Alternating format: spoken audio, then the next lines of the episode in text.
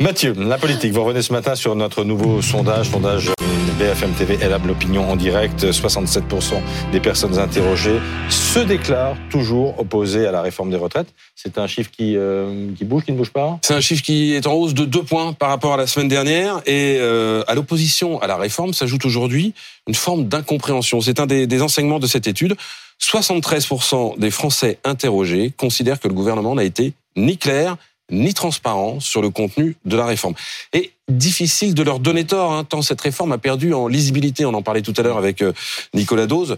C'est difficile de s'y retrouver. Il euh, faut avoir fait euh, l'école des cadres de la sécurité sociale à Saint-Etienne pour comprendre quelque chose. Et quand c'est flou, c'est qu'un loup, comme disait Martine Aubry autrefois. 65% des Français interrogés considèrent que le gouvernement a fait croire, par exemple, aux 1200 euros pour tous. Vous savez, cette, euh, cette mmh. promesse qui, mmh. qui euh, a perdu en lisibilité au, au, fil de la réforme.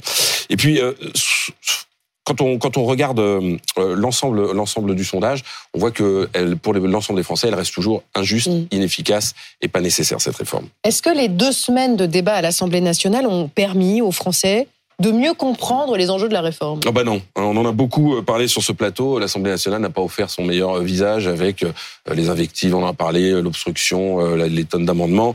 55% des Français interrogés disent qu'ils sont choqués par la tournure des débats à l'Assemblée et ils en rejettent plutôt la faute sur le gouvernement qui a choisi une procédure pour mener les débats à marche forcée, hein, vous le savez, à la hâte avec ce fameux article 47.1 de la Constitution. Seulement deux semaines de débat et puis ils en rejettent aussi un peu la faute, mais dans une moindre, voilà, l'opposition 43%, notamment le comportement de la France insoumise. Mais ça, ça, profite pas forcément à l'opposition, parce que quand on regarde qui ressort du classement des personnalités dont les Français approuvent les déclarations et les actions, ben, il n'y a pas de politique. Les deux premiers, ce sont deux syndicalistes, mmh. Laurent Berger pour la CFDT et Philippe Martinez pour la CGT. Bon, l'opinion appuie toujours la, la mobilisation euh, syndicale Oui, très largement. Euh, plus de 6 Français sur 10 appuient la mobilisation et près de 6 Français sur 10 appuient aussi, et ça c'est le, le, blocage du pays, en tout cas la France à l'arrêt pour la journée du 7 mars. Alors, c'est pour ça que c'est toujours plus favorable avant que pendant ou après, mais en tout cas, les syndicats sont majoritairement soutenus. Merci Mathieu.